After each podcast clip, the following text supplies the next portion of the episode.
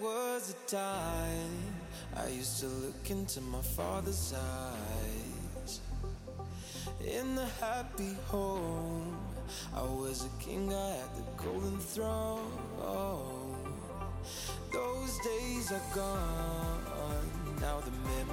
Muy buenas noches a todos, una sesión semanal de la Cosa Nuestra. Eh, estamos aquí, Camilo y yo. Hoy Emiliano decidió abandonar barco. Cosa que ya, de hecho, hacía rato no pasaba, ¿no? Sorpresivo. Sí, se Eh, va, se va o está en una, en una boda. Entonces al parecer venía esperando esto hace como bastante tiempo. Eh, y bueno, eh, tenemos nuestro primer resultado presidencial. Eh, mataron una cantidad de chinos en Texas, cosa tan seria con ese gobierno americano para regular el uso de armas. Y bueno, eso entre otros temas. Eh, entonces, ¿por qué no comenzamos? Pues bueno, hablar de lo obvio, ¿no? De, las elecciones. No sé si usted quiere dar su análisis. Yo quedé muy feliz. O sea, es como la- las elecciones que más me he reído que más feliz he salido, digamos que eh, después de que se vio que, que el cuchito, porque al principio empezaba ganando Fico porque primero se cuentan los votos de los colombianos en el exterior, ¿no? Pero cuando se vio que el, que el cucho les estaba remontando y... eh, y pues salió como, como pues para los que no sepan, pues eh, quedó primero Petro con, con el 40% de los votos, el Cuchito con 28, el Inge Rodolfo y, y Fico con 23, pues eh, la verdad no podía de la risa, o sea, creo que si fuera más optimista con el país, si no pensara que el país fuera tan malo, no me, darían ganas de llorar porque siento que cualquiera de los dos eh, no va a ser un resultado prometedor para Colombia. Pero, pero el hecho de que, de que, de que Rodolfo haya quedado de segundo, la verdad, me, me dio mucha risa. No podía el, el- el- el domingo y, y pues como alguien que, que sí siente que este país necesita algo más, más importante que un presidente para cambiar, me, me, de, me- de hecho me dio esperanza. Pero usted cómo analiza lo de los resultados, sobre todo el segundo puesto de Rodolfo por encima de Fico. La verdad yo me lo esperaba. Yo creo que con la última encuesta, si bien sabemos que las encuestas no dicen nada y, y son cero certeras, eh, sí hacen que la gente cambie su voto. Y creo yo que toda la población, o bueno, obviamente no toda la población, pero una gran parte de la población que votó por Rodolfo no lo hace porque crea en el viejito, genuinamente, o porque le gusten sus propuestas, sino más porque era digamos, como una alternativa eh, um, interesante para la segunda vuelta de cara a Petro. O al menos así Mm. lo he visto yo y lo he hablado con mucha gente que, que votaron por este viejito con tal de que no quedara Petro eh, en segunda vuelta, porque, pues, di- digamos que esto yo recuerdo en las elecciones pasadas hablarlo mucho, que yo voté por Fajardo pensando precisamente en en eso mismo y es votar por alguien de centro para, para que no polarice tanto y los de centro y derecha vayan por el de centro y los de izquierda por Petro. Eh, pero bueno, a diferencia de hace cuatro años, esta vez sí funcionó, eh, o digamos, la población sí, sí lo pensó así y ya veremos en 20 días cuando me toque volver a ser jurado, maldita desgracia. Eh, si, si realmente fue la solución, acertada, pensando en esa estrategia nomás. Digo, acertada. Muy, muy interesante su análisis porque es, es, es una manera de ver un voto mucho más táctico de como yo la veo, en realidad, que yo la veo más es por el lado de, de eh, la gente alrededor mío, que como usted también votó por el, por el viejito. Y yo lo que siento es que una de las cosas que me dio tanta alegría de, de la- del resultado es que como que se notaba el voto, como que se sentía que uno muchas veces vota muy por compromiso, ¿no? Y eso es algo que, que no, pues yo no voto, pero en parte es por eso, porque siento que es como, ah, votemos por este solo porque este es el único que le puede eh, acercar a, al otro candidato, ¿no? Y yo lo que siento es que la narrativa de estas elecciones era cualquiera menos Petro, ¿no? Entonces los petristas, que en general es como el sector del antiuribismo, estaban muy felices pues por quién iban a votar, porque era un, voto positivo de alguna manera, que era el, voto de Petro, mientras que eh, el resto de las personas, los, los uribistas y la gente que no le gusta a Petro, eh, no sentían eh, eso como de un voto programático, pues seguramente el 4% que votó por Fajardo sí, pero el resto de la gente fue mucho más de voto de alianzas, ¿no? Y, y, yo creo que la decisión entre el viejito y entre, entre el Inge y, y Fico fue mucho más de cuál de verdad le gustaban, ¿no? Entonces como que eh, eh, me acuerdo mi, la empleada que estaba acá con nosotros preguntaba como, oiga, y el viejito, y, y, mi mamá diciéndole, sí, vote por el que sea que no sea Petro, ese no sirve, ese voto no sirve, ¿no? Entonces como que cuando la, población colombiana eh, tiene como la libertad de escoger entre un candidato, digamos, tradicional y un viejo que lo único que tiene son eh, posts carismáticos en TikTok, va a escoger el tipo que les gusta. Entonces eso fue lo que me gustó, que como que se siente que el voto del viejito, no, yo no lo veo tan táctico, sino que yo como lo leo es, fue el candidato que de verdad le gustó a la gente y que la gente como que se sintió libre de votar por él, porque con tal de que no votaran por Petro, eran libres de escoger el que quisieran. Entonces, lo que me da, lo que me da esa felicidad es como el hecho de que estos son los tipos de candidatos que la gente de verdad quiere y que son, o sea, un misógeno, un ignorante por donde se le vea, eh, o sea, la parte de lo, lo, más chistoso de la jornada fue que ganó en bichada y yo no sé si usted ha visto el, el, video donde le preguntan por bichada y él dice, ¿bichada? ¿Y eso qué es? ¿Y eso qué es? El tipo ganó bichada y no sabe qué es bichada.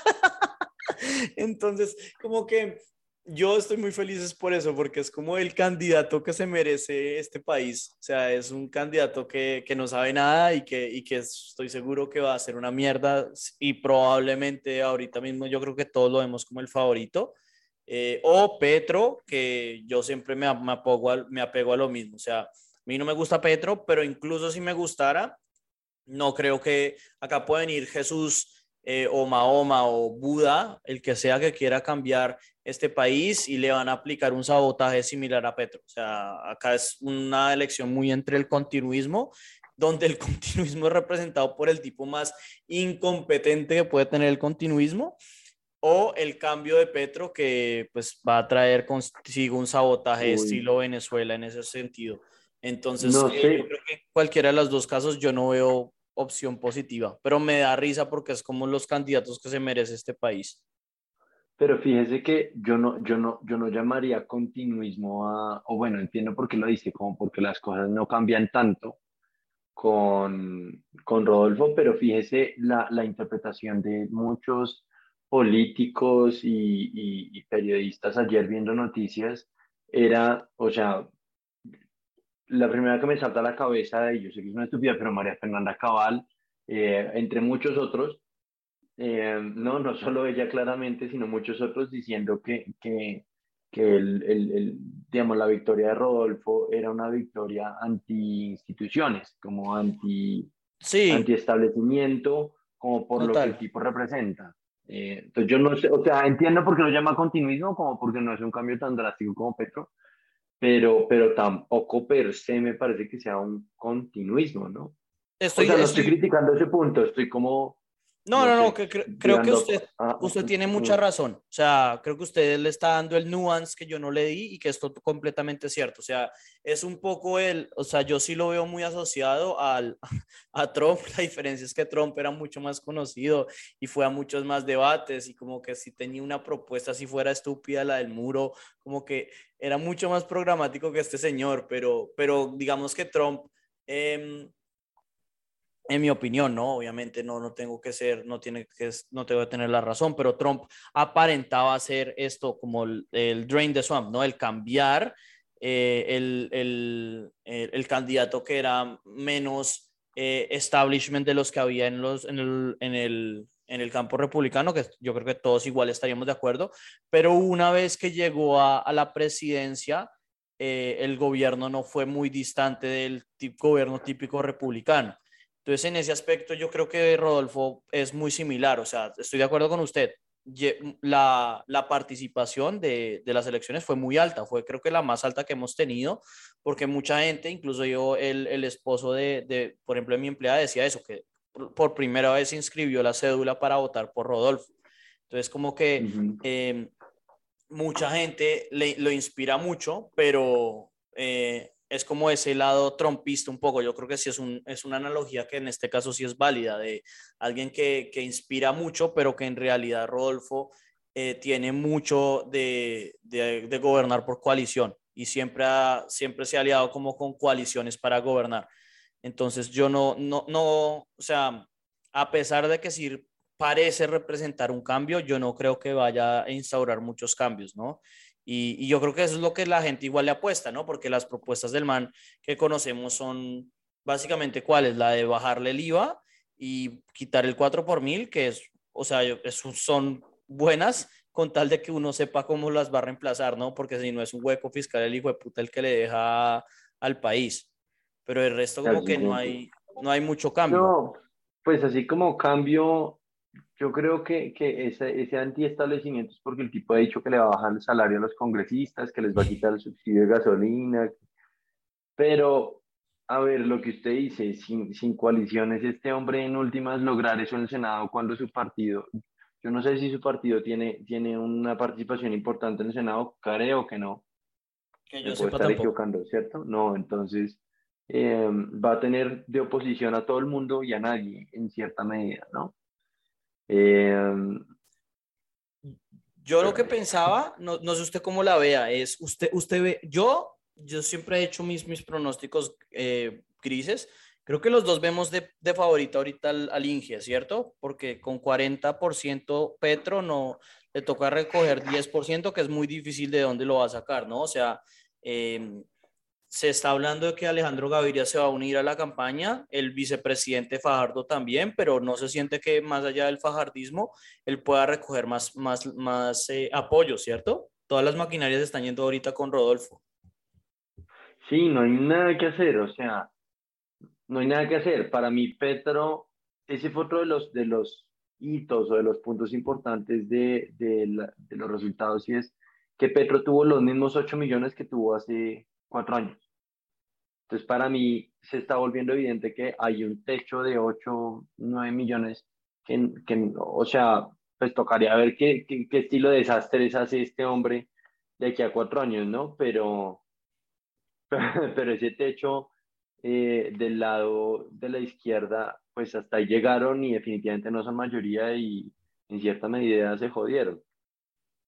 Yo, yo no la veo tan así, o sea, entiendo el punto, eh, porque yo siempre lo he visto así, de alguna manera, que, que, Petro tiene 40% y no va a cambiar eso mucho en, en, el corto plazo. Pero, pero yo lo que sí estaba viendo, o sea, uno de, mi, de mis análisis puede ser burdos o, o, malos, sería bueno ver cómo nos va, es que este marica, o sea, si Duque, si, si Duque tenía la, la, la presentación de ser inepto, este, este es el inepto al, al poder de 10, ¿no? Entonces, eh, yo lo que le tendría de miedo, o sea, de, y pues yo también le tengo un poco de miedo también, es que eh, yo el prospecto de Petro en cuatro años lo veo muy, muy fuerte, porque yo siento que ya le lanzaron literalmente todo, o sea, los uribistas empezaron con María Fernanda Cabal, después con Oscar Iván Zuluaga, después con Fico y ahora les tocan por compromiso con Rodolfo, literalmente se quedaron sin armas. Entonces, después de cuatro años, y si el país sigue como estamos, y que es lo más probable con este inepto, eh, yo siento que Petro tiene mucha eh, posibilidad de hacer lo que, lo que le pasó a López Obrador, lo que le pasó a Lula, que es que se lanzaron 20 mil veces y en la ocasión 20 mil fueron una, una total aplanadora. O sea, yo siento que si a Rodolfo le entregamos el país y el tipo muestra la incompetencia que está mostrando, eh, los resultados que tuvo en la alcaldía de Bucaramanga, la verdad, son deprimentes. eh, pues, y eso sí, no lo tumban en el proceso de corrupción que tienen Julio. Yo creo que no porque le dan inmunidad, pero bueno, no sé, no soy, no soy abogado ni nada. Eh, pero si es así de mal, yo, yo sí veo mucho potencial para que Petro tenga mayoría en el Congreso y, y gane en primera vuelta en, dentro de cuatro años. Lo que le toca es cuidarse y, hacer mucho ejercicio.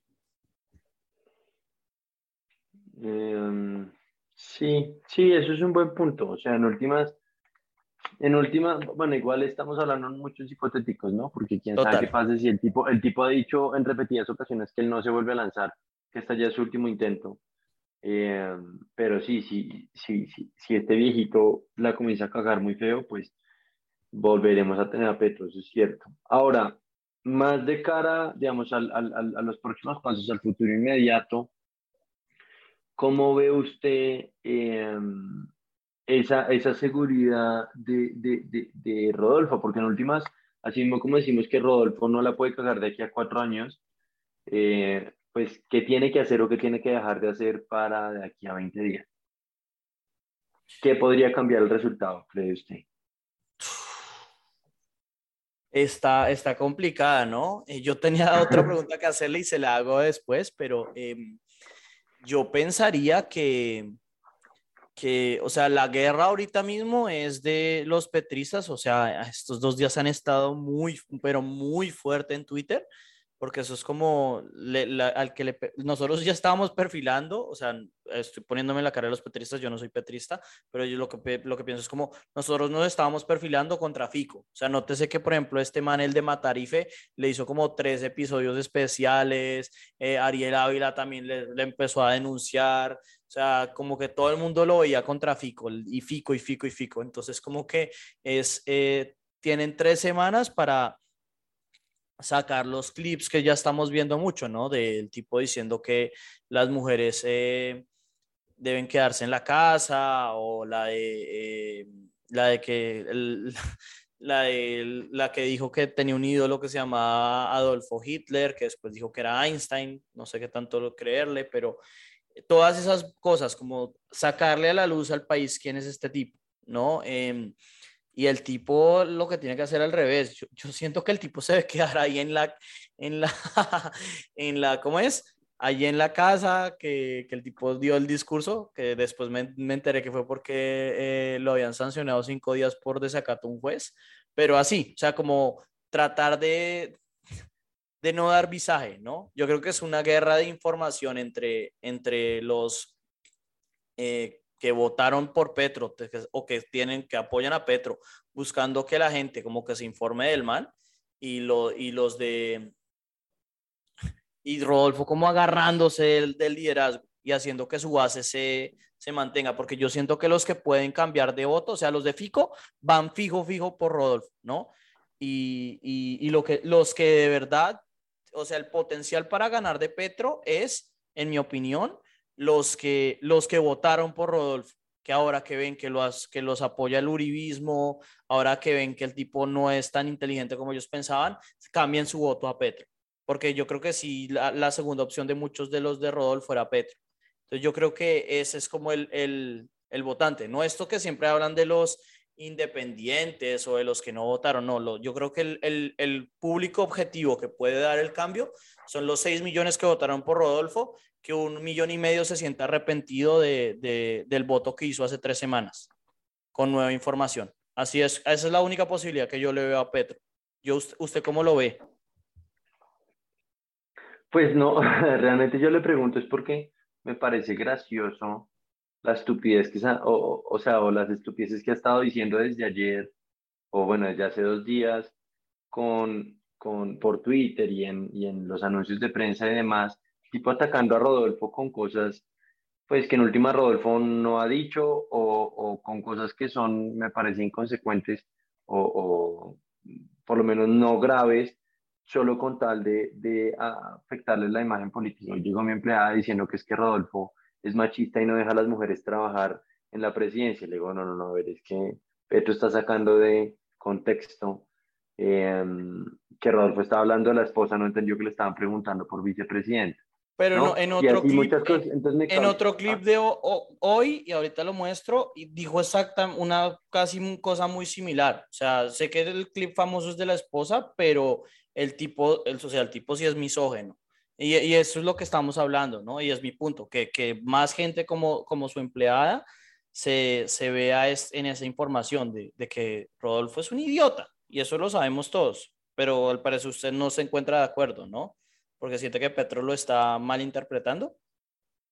No, no, no, no, no, no, solo digo que para mí los únicos factores que pueden influenciar una, una, una, un, tema positivo o, no, perdón, o sea, alguna fracción significativa la palabra que estaba buscando, de, de, los votantes que están, o sea, porque en últimas, a ver, de los 10, 21 millones de votos, eh, no, casi nueve fueron para Petro, pero el resto están entre Fico, Rodolfo y Fajardo. ¿Y cómo se llama? Y Fajardo.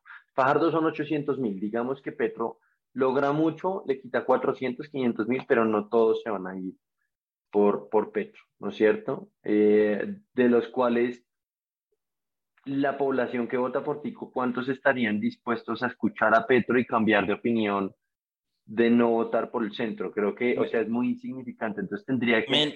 menos del 2%. Exacto, para mí, Rodolfo, estoy usted, tiene que ir a debates y decir imbecilidades, pero barbáricas. Tiene que, tienen que encontrarle tierra muy feo y ya en este punto creo que tiene cierta inmunidad porque, o sea, en, digamos, al menos a, ojo público tiene cierta inmunidad porque si le encuentran tierra van, es muy fácil salir a decir, pues es que esto es una persecución política contra mí, que justo estoy a punto de ganar las elecciones. Em, entonces, la tierra tendría que ser algo muy, muy denso para que, em, digamos, para que la gente esté dispuesta a votar primero por Petro que por, que por esta otra cosa. Y este tipo, pues le ha salido el escándalo del disparo, el escándalo del, del palmadón en la cabeza, le han salido suficientes escándalos para darnos cuenta desde ya que va a ser un presidente un ampón. Eh, pero sí, para mí creo que la única alternativa es una cosa de ese estilo, porque es que de resto viendo a Gustavo Bolívar decir que, que, van a tratar de aliarse con los liberales que se fueron con Fico. A ver, hermano, se fueron con Fico por una razón, como que no van a cambiar de ideología tan cruzada y menos si mantienen a Francia Márquez, ¿no? Y, y, de cualquier forma, eh, o sea, la gente ya no vota por partidos institucionales, ¿qué coño se importa el Partido Liberal? O sea, a, las huevas Gaviria y Ernesto Samper.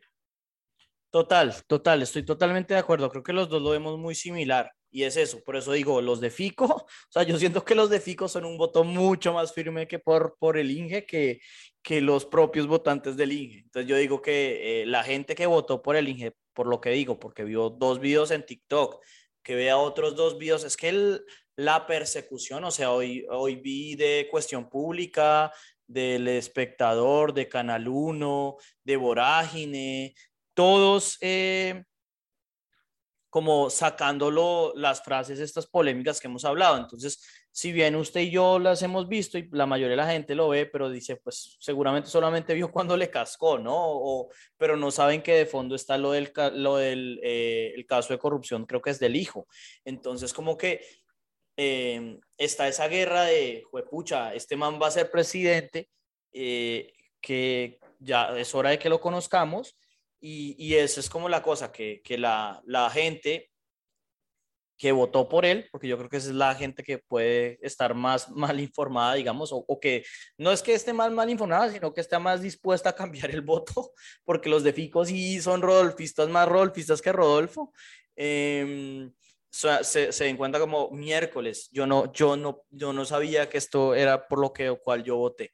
Es la única opción que yo veo y por eso yo siento que el tipo se tiene que quedar ahí en la finca, no asistir a debates, eh, pocas intervenciones en plazas, como mm. irse por la seguir, Y seguir haciendo anuncios desde la cocina, porque curiosamente a la gente le gustó eso. Sí, sí, sí. Entonces, eso, como hacer, hacer, hacer gesticos, ¿no? Y, y, callarse la boca porque, porque lo, el único que puede sabotearse la campaña es él.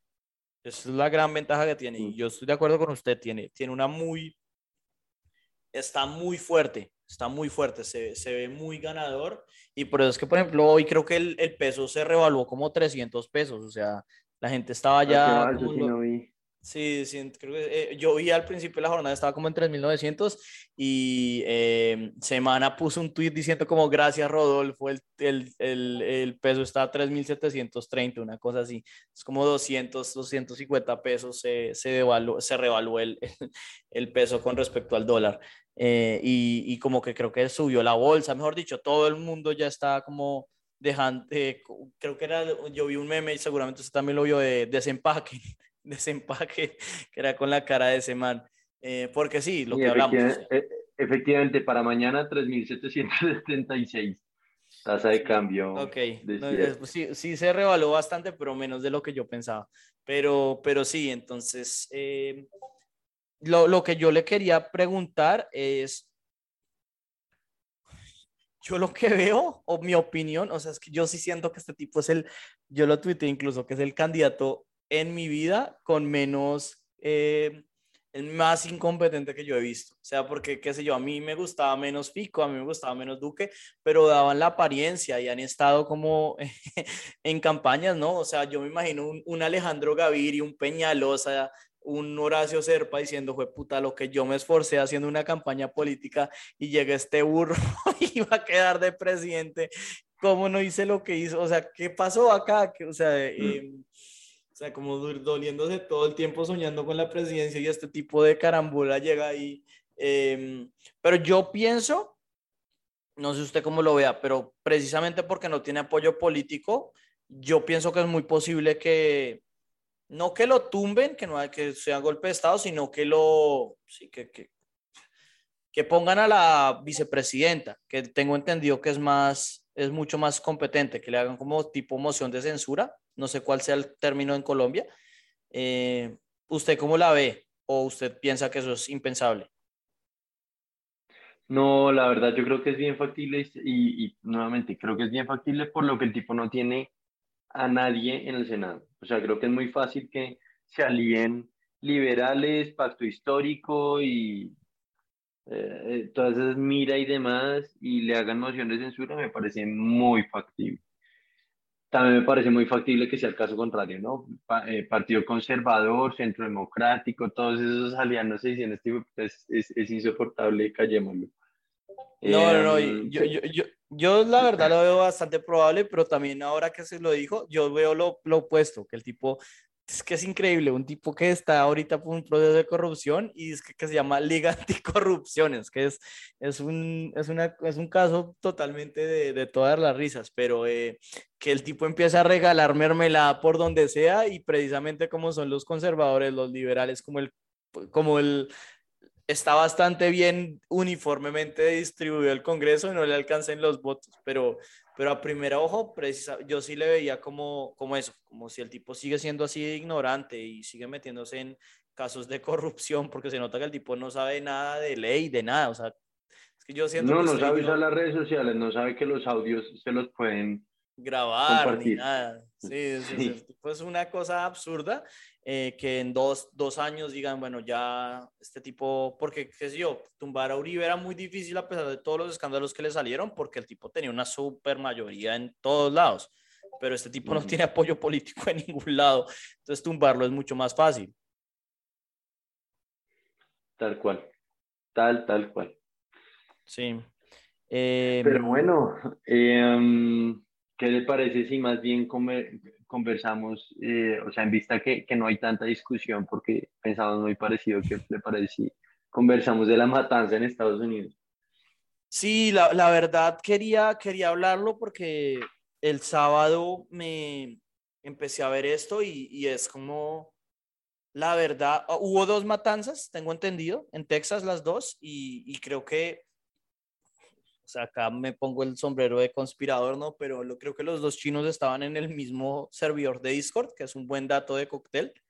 Em, pero, o sea, así de cerca eran las matanzas, ¿no? Eh, pero la que, la, que me, la que me sorprendió más fue el, el, caso de la, pues la más famosa ahorita es la de Walde por eh, eh, el desempeño tan absurdamente tercermundista, lo voy a poner así, de, de la policía, ¿no? O sea, el hecho de que, eh, o sea, no entraron las unidades tácticas, eh, los niños llamaron y, y, pues lo más brutal es que vemos las, los videos de los padres tratando de entrar al, a la escuela para salvar a los hijos y los, y los eh, policías les echaron tasers, es decir, por 40 minutos no hicieron nada y eso que eh, otros, otras personas dicen que incluso tenían contacto con, eh, con el asesino como 30 minutos antes, un, un, un, ex agente. Entonces, como que la verdad es como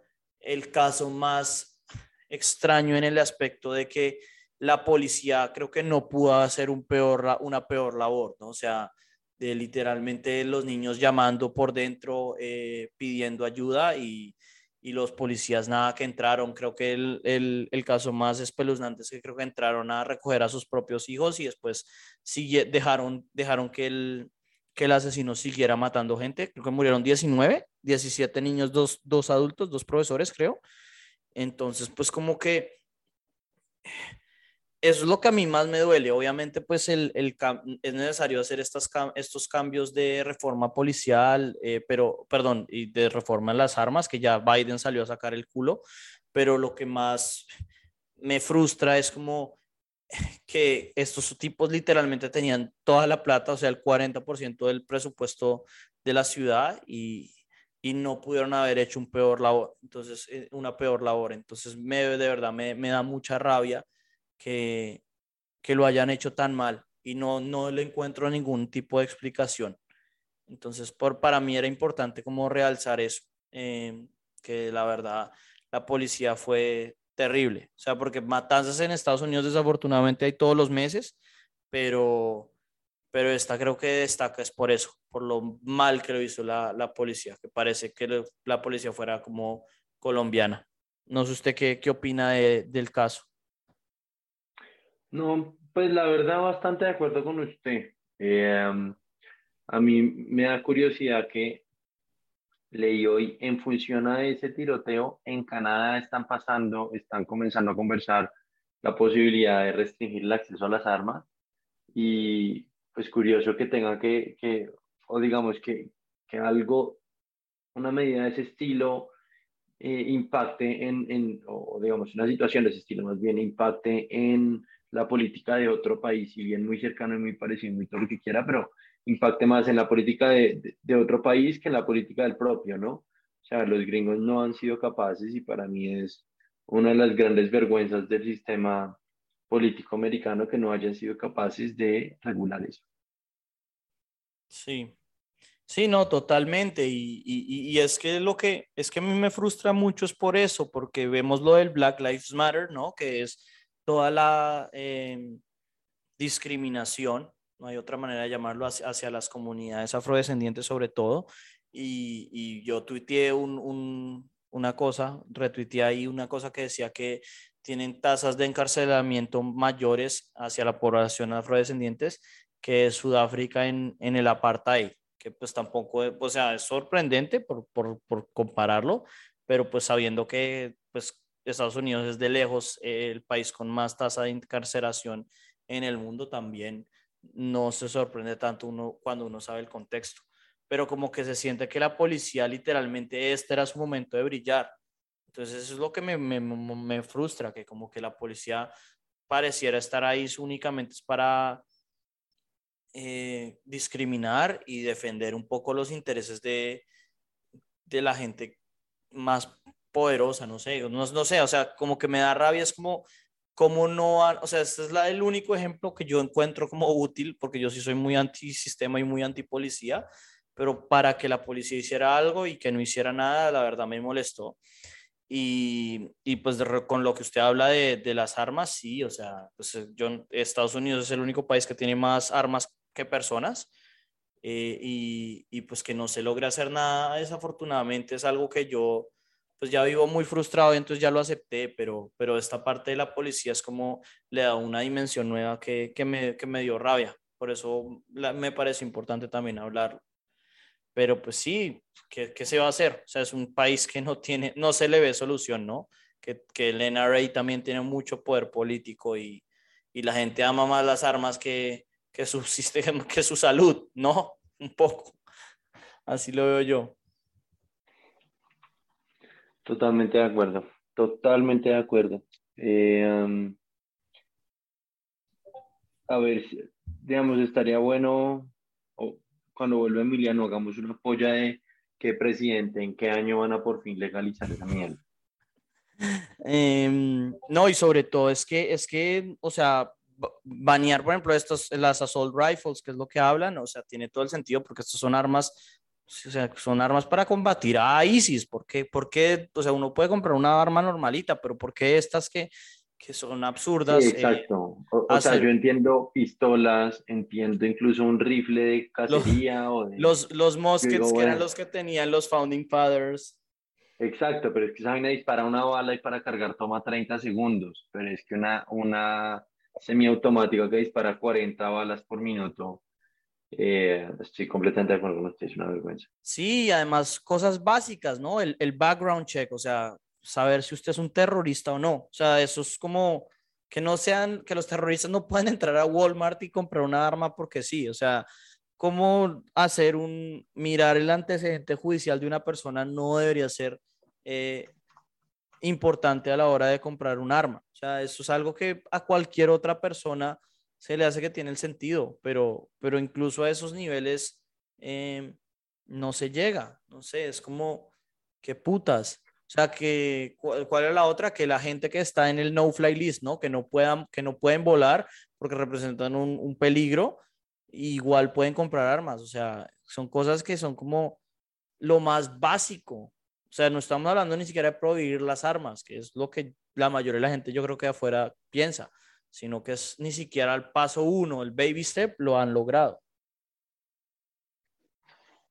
Total, totalmente de acuerdo.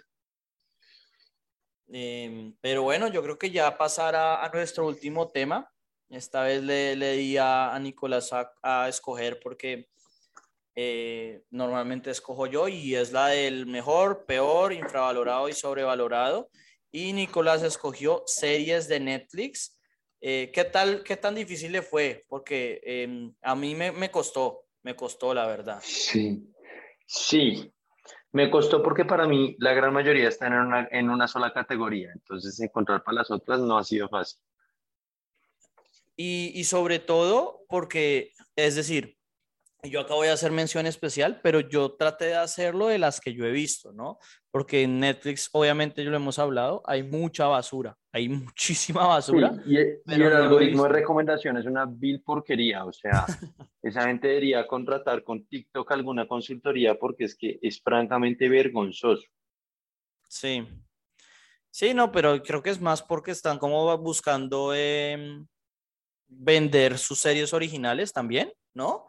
Como que más allá de qué es lo bueno o lo malo, siempre le recomiendan a uno las series de ellos y, eh, y son, pues sí, como que lo hemos hablado. Ellos creo que tienen el modelo de que la gente ve más las series malas que las series buenas. O, o, que paga más hacer muchas series malas con bajo presupuesto que una serie eh, de alta calidad, que pues obviamente implica un mayor, una mayor inversión. Em, Totalmente de acuerdo. Sí, sí. Entonces, eh, pues creo que, a ver, vamos a, a ver cómo nos va. Eh, igual para mí fue muy difícil porque peor también era como complicada porque yo la verdad me lo ocurrió bastante y mejor me costó también. Creo que infravalorada y sobrevalorada eh, fueron las que, las que más fácil me fue. Entonces, si empezamos por sobrevalorada, como para no empezar por mejor y peor, ¿Sobrevalorada tiene alguna? Eh, sí, y se llama eh, The Queen's Gambit. Ok, wow, wow. Para mí esa, y de hecho tengo otra, yo sé que no me lo está preguntando, pero, pero ya que tengo otra, es la de mm, Inventing Anna, me pareció absolutamente pésima. Ok. Ok, yo la verdad es que la de, la de Queen's Gambit, de hecho, fue mi runner-up a mejor serie. Entonces, ¿Qué va? Eh, Fíjese. Es que habla de, o sea, y tampoco es, a mí no se me hace que su, su sea, sea una mala eh, escogencia, sencillamente habla de lo, de lo mucho que me tocó rebuscarme para, para buscar una mejor, porque, o sea, es una buena serie, o sea, yo no siento que sea eh, excelente, y creo que eso es su punto, o sea, no es excelente, pero es una buena serie. Sí, o sea, yo siento que le hicieron demasiado, demasiada, ¿cómo es que se llama? Pues demasiada publicidad y como que todo el mundo la quería ver, pero en el fondo, eh,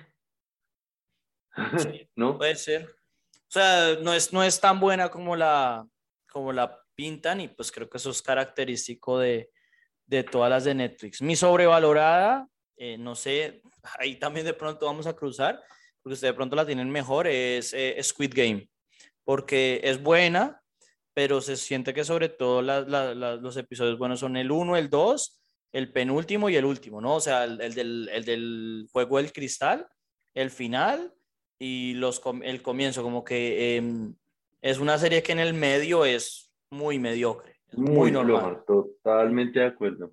Entonces se, se, pinta como la gran cosa y obviamente yo me voy a ver la segunda temporada, pero, pero es un poco lo que usted habla también del Queen's Gambit. No, no es tan buena como la gente lo dice, ¿no? Y todo el hype que generó. Total. Totalmente de acuerdo. No, no tenía esa entre mi, no sé, no se me ocurrió. Sí, sí. Eh, ¿Infravalorada tiene alguna? Esa es más la que es más difícil.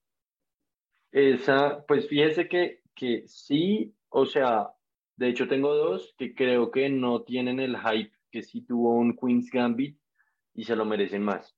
Bueno, o sea, hay una que capaz que sí tuvo ese, ese hype, pero lo tuvo más como entre una comunidad muy particular, un demográfico muy particular, y no, y no a nivel general, y creo que es muy buena, solo que es monitos animados, entonces no, pero Arcane para mí creo que es mucho mejor de lo que, por lo menos del tiempo que duró en top 10 de Netflix. Sí, Cuando salió Arcane, creo que a, las, a los tres días estaba ya mejor el Paseo 4 y me dio un poco de vergüenza porque esa serie es mejor que el Paseo 4. Obvio, obvio, eh, pero... Para mí, para mí es esa y tengo otra que no es de monitos. También me parece bastante mejor de lo que, o pues por lo menos más entretenida de lo que, de lo que la publicitan, que es Sex Education. Ok. Sí, conozco las dos. Me traté de ver Arkane y eh, el primer episodio era medio lento, entonces dije, no, no, sigo, pero, pero sí tiene 100% en, en, en RT y, no, yo también siento que es, es, una buena elección en el sentido de que se sintió que pasamos muy, muy por encima de ella, ¿no? Todo el mundo dijo, uy, es buena, y a los cuatro días ya nadie hablaba de ella, ¿no? Entonces, como que em, de pronto porque estuvo, corríjame si no, pero creo que es como estuvo en un momento que había muchos lanzamientos, que como que se sintió como esas películas que salen en verano, ¿no? Es como, uy, muy buena, pero en la siguiente semana hay otra película que ya se gana el, le roba el trueno, ¿no? Le roba la, la, el spotlight. eso es lo que yo sentí que pasó con Arkane. Yo dije como, porque la gente ya no está hablando de Arkane, vamos a verla y, y la verdad el primer episodio no es malo, pero no me, no me cautivó. Dije, la verdad, como usted dice, como son dibujos animados y estas cosas, dice que es de League of Legends, que es un juego que a mí me parece aburrido, dije, no, no le di la oportunidad, pero no se me hizo mala, o sea, sencillamente la dejé abandonada. Em, la mía de infravalorada es, es bastante, bastante, digamos, no sé qué tan infravalorada sea, sencillamente que yo odio estas em, series pero es la, eh, se llama Inside the Killer, eh, The Story of Aaron Hernández, que yo la vi porque pues eh, Aaron Hernández era un jugador de fútbol americano de los, de los Patriots, que es el equipo que yo sigo, Emiliano también. Em, y pues lo, la verdad es, o sea, era uno de esos, creo que era un viernes después de estudiar que dije, no, tengo el cerebro freído, entonces voy a verme cualquier babosada.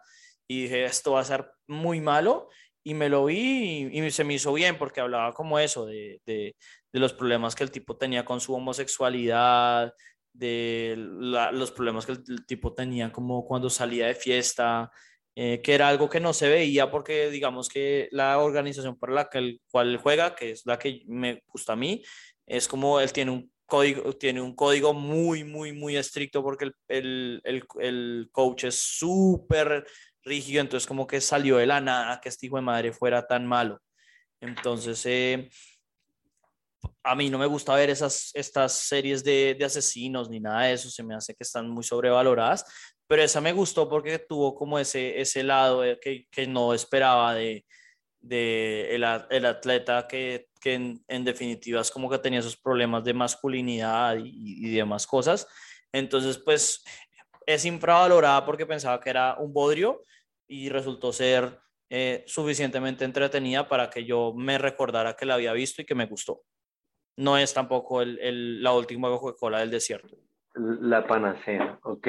Sí, sí. No, ya nunca la había oído, eh, entonces cuadraría bajo esa perspectiva de, dentro de una categoría de infravalorado totalmente. Tocará buscarla. Eh, no sé si quiere hagamos primero mejor y después peor. Entonces. Eh, um, hágale, de una, sí va. Bueno, yo voy a dar la mía porque no es una gran serie tampoco. Eh, creo que la otra vez la había recomendado. Tengo memorias de haberla recomendado alguna vez en el podcast. De pronto fue incluso en nuestros episodios previos, o sea, en los primeros que hicimos antes de salir en SoundCloud. Eh, Dirty Money, creo que la hemos hablado bastante. Son estas series de, de corrupción, ¿no? De eh, los payday loans, eh, el escándalo del diésel de, de Volkswagen, ahí tienen una de, hay una mala del negocio del monopolio de la miel de Maple, pero tiene muchísimos eh, y son como estos mini documentales que uno puede ver el, el documental que uno quiera, entonces creo que eh, ese es el que yo recomendaría. Eh, Dirty Money es, pues ya creo que está más un poco viejita, pero de lo que todavía está en Netflix, porque creo que ahí aplicaría de pronto un Daredevil, pero de lo que todavía está en Netflix, es lo que más me gusta, lo que más, mm, sí, lo que más me gusta de la plataforma. Que tampoco habla muy bien porque, como dije, tiene un par de episodios flojos. Ok, ok. No, eso sí nunca la he visto. Eh, me da curiosidad. Sí, me, me da curiosidad sobre todo porque, porque la considere lo mejor siendo, siendo que nunca la he oído, ¿sabe? Eso. Sí, sí, creo que eso se presta mucho en Netflix, sobre todo porque, pues, no, se presta mucho es porque yo no me he visto Orange is the New Black o Master of None. El problema mío es que sí, el conocimiento de las series de Netflix ha bajado mucho. Esta es una de las que me vi y que, y que sí siento que destaca sobre el resto de lo que he visto. Ok, ok. Pues bueno, ya hablando de, de lo mejor, eh, para mí, salvo por dos episodios que me parecieron un absoluto bodrio, Stranger Things es absolutamente brillante. Sobre todo esta última temporada me ha parecido que la están toteando.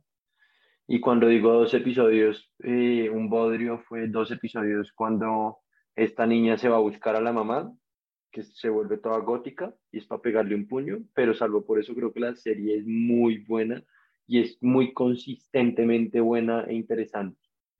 Eh, y eh, una que yo sé que usted me va a querer escupir por decir lo que voy a decir, pero para mí Drive to Survive, la de Fórmula 1, me parece absolutamente brillante, o sea, qué putería entrar a eso, como que siento que deberían hacer lo mismo con el- las eh, con los equipos de fútbol y con, ¿sabe? Como que podrían hacer ese mismo como estilo de, de documental o de trabajo, pero con muchos otros deportes que pueden estar un poco de capa caída o que la gente no sabe suficiente o que no son tan populares, pues eh, fútbol fue un mal ejemplo, pero No, no, no. eh, a mí se me hace una excelente elección. Probablemente la- sería mi elección si me la he visto, si me lo hubiese visto. No, no me he visto Drive to Survive, pero eh, para hablar de eso, yo so- sigo mucho el ajedrez competitivo.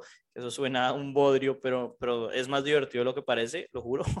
Eh, pero, eh, por ejemplo, se habla de eso. Los, los ajedrecistas como, pucha, ¿por qué no hacemos un, un Drive to Survive? ¿no? Y, y una de las cosas que dijo de lo de fútbol en realidad ha ocurrido, o sea, hay, en- sobre todo en Amazon, y de pronto por eso es que no los ha, ha visto, pero hay como tres o cuatro em, series de, y esos son los que salen más en TikTok de fútbol, pero de pronto no salen los TikToks de fútbol, pero eh, de, de, eso, del Tottenham Hotspur cuando estaba Mourinho, del Manchester City, hay una del Madrid, o sea, hay, hay muchísimas series de eso, de seguimos un, un equipo por una temporada y esas sí no, no han funcionado tanto, o sea, hay, hay, hay varios highlights, pero sí pegaron algo, o sea, pero no con, obviamente no con la contundencia que el Drive to Survive. Y eso habla también lo que usted habla de no solamente lo buena que es, sino la influencia que ha tenido en, en, en la cultura, porque yo creo que es lo que usted habla, los, los que hacen ciclismo, es como, pues, pucha, ¿por qué no hacemos esto? Los que hacen MotoGP, ¿por qué no hacemos esto?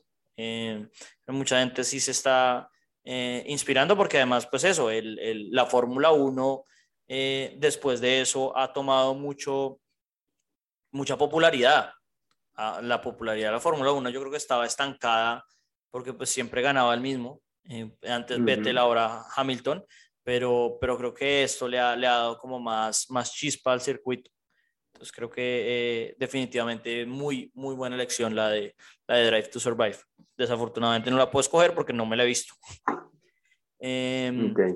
Le peor. que les va a gustar. Sí, sí, pero es como que no me, no me, no me llama. La verdad es que es como que el tema no me llama la atención, ¿sabe? Como que yo sé, yo sé que es buena, pero es como, no, prefiero, prefiero no, o sea, quedarme viendo otras cosas. Sabe que, visto así, tiene, tiene de chévere que se puede ver un episodio y no hay ni cinco de continuidad. Ah, Entonces okay. puede verse un episodio y bacano, o sea, no hay, sí, no hay, no hay una con, o si sí hay cierta continuidad, porque en últimas es un episodio enfocado en una escudería durante todo el año y luego el siguiente es otra escudería durante todo el año. Entonces ah, hay algo okay. de continuidad porque usted ve cómo entre un episodio y otro, ah, este ganó y entonces este se emputó, pero este otro estaba frustrado porque estaba agarrado con la, lo que sea. Entonces, claro. ahí hay un poquito de continuidad, pero en últimas es deep dive en un solo equipo durante Buenísimo. todo un año. Claro, claro. Entonces, pues, o sea, se la puede ver como sin, sin necesidad de binge watch. Claro, claro, muy, muy interesante. No, no, la, no la había pensado así. Eh, es que el problema es ese, que yo sí soy un binge watcher y es lo que usted dice, como para mí verme uno es, es complicado. Entonces, eh, pero no sabía qué hacía el, el formato. Pero sí, estoy seguro que es espectacular. Sencillamente que como que no, siento, es un poco lo que me pasó con Arcane, que tengo miedo a, a, meterme y que me empiece a gustar League of Legends y es lo mismo con Fórmula 1. Fórmula 1, o sea, la, la, no, no dudo que el, que el Drive to Survive sea espectacular. Ya bueno, pero, pero no se quiere meter en... Pero la okay. Fórmula 1 como tal, a pesar de que creo que esta temporada sí ha estado muy buena, porque como que creo que los, los de la FIA se cagaron un poco los, en los carros de todos, entonces se ha vuelto muy pareja porque a la baja. ¿no? Sí, sí, eh, sí, pero, pero antes, antes de eso, pues a mí siempre se me ha dicho que la Fórmula 1 es aburridísima, ¿no? O sea, siempre gana el que tiene el mejor carro ya, es más un premio de ingeniería. Eh, uh -huh. Y los dos que pelean, que tienen el mejor carro, pelean entre sí, ¿no? Pero es más por el miedo a eso, a volver a tener que ver esa Fórmula 1 que es un bodrio. Eh, pero bueno, eh, peor, peor serie. Eh, la mía es un poco un tecnicismo. Eh, iba a escoger Easy Cake, pero no me la he visto. Debí, lo que debí haber Uy, hecho hoy es, es, verme cinco minutos para poder ponerla, pero no lo hice. Entonces, como no lo hice, como no lo hice, eh, escojo la que hice eso. Si me hago entender, la que me traté de ver por cinco minutos y fue como. Hijo, no. Mm -mm. No, eh, que es Élite la de, la de los chinos. Uy, es. uy, un bodrio absoluto, estamos completamente de acuerdo. La verdad me la intenté ver más por ver, el, bueno, a ser completamente honesto, más por ver el personaje de Esther Expósito, pero ni siquiera llegué a Esther Expósito. Vi el comienzo y fue como, esta es la típica serie española que yo voy a detestar como el resto de mi vida y a los tres minutos la quité.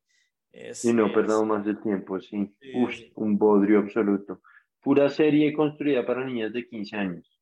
Sí, exacto, exacto. Entonces yo la vi y, y es que además, no sé, es, yo en eso sí soy medio anti-español, de que tienen un, un, una manera de editar, eh, una manera de hacer los diálogos que se, se me ve como falso. Entonces yo dije, esta es la que típica, que yo odio. Entonces me, me salí, me la vi tres minutos, pero dije, ¿sabe qué? Me la vi tres minutos, válido es válido en este caso y sí, lo voy a fue contar. suficiente sí está muy bueno ese, ese coso, esa, esa recomendación, sí, un absoluto bodrio. Por mi lado, lo peor, hay una que yo sé que es, es, muy argumentable, que es buena, pero creo que es para mí, o sea, para mí, y lo hemos comentado, para mí solo la primera temporada, eh, y es House of Cards.